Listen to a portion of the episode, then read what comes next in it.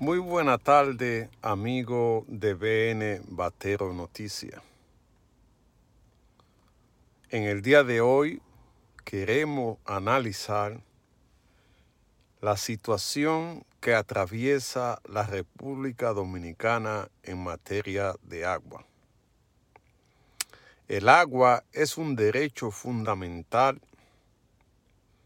de la persona humana. El agua para el consumo debe estar garantizada para todo el mundo. Así lo establece la Constitución de la República, que cada ciudadano tiene que tener el derecho a tener agua para bañarse, para alimentar su casa para limpiar y para otras cosas importantes que se utiliza el agua.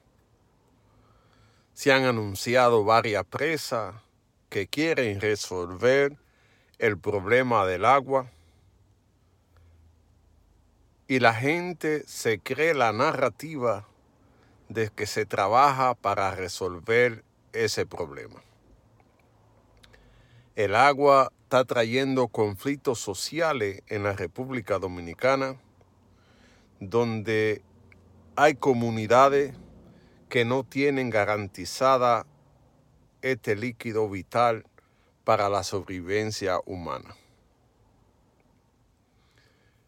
En los últimos días han habido protestas en diferentes barrios de la capital porque no se le está dando el servicio del agua. Porque parece que hay un negocio con esta actividad. Porque mientras el agua no va a los barrios, las empresas que venden agua venden camiones caros sin la gente poderla comprar tienen que sacar del presupuesto para poder subsistir ante la escasez del mismo. Pero mientras eso pasa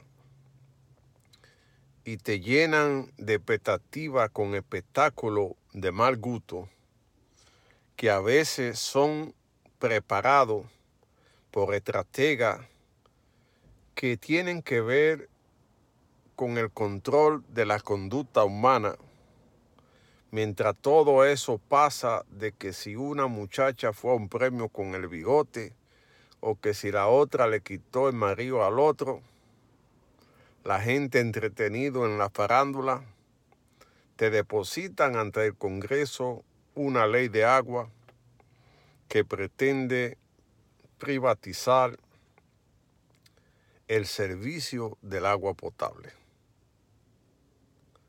De esto suceder, se está entregando parte de la soberanía nacional, porque el agua forma parte de la soberanía nacional en la República Dominicana. Y el agua como, como cosa estratégica no puede estar en manos de particulares. El Estado tiene que tener el monopolio del agua para garantizarle a la gente que le pueda llegar sin ningún problema. De entregársela a este grupo el control y la distribución del agua, se pondría en manifiesto que la gente tenga que salir a la calle a manifestarse por violación a su derecho. Los ricos se quieren adueñar del Estado y ya están llegando lejos. Se adueñaron del transporte, se adueñaron de la electricidad, se adueñaron del campo, porque importan todo y todo sale más caro. Ahora quieren hacerse dueños de un líquido tan vital como el agua. Nuestra, nuestra cuenca, nuestro río son innegociables. Y eso que pretenden adueñarse del agua, van a encontrar siempre la pared del puñado que siempre está listo para defender los intereses de la nación. Es una situación amarga que se está viviendo y que muchos dominicanos no se han dado cuenta. Que la privatización del agua significa una muerte letal a la República Dominicana. El agua va a traer conflicto en todo el mundo, porque cada día se escasea más este líquido y hay más demanda del mismo. Señor presidente de la República,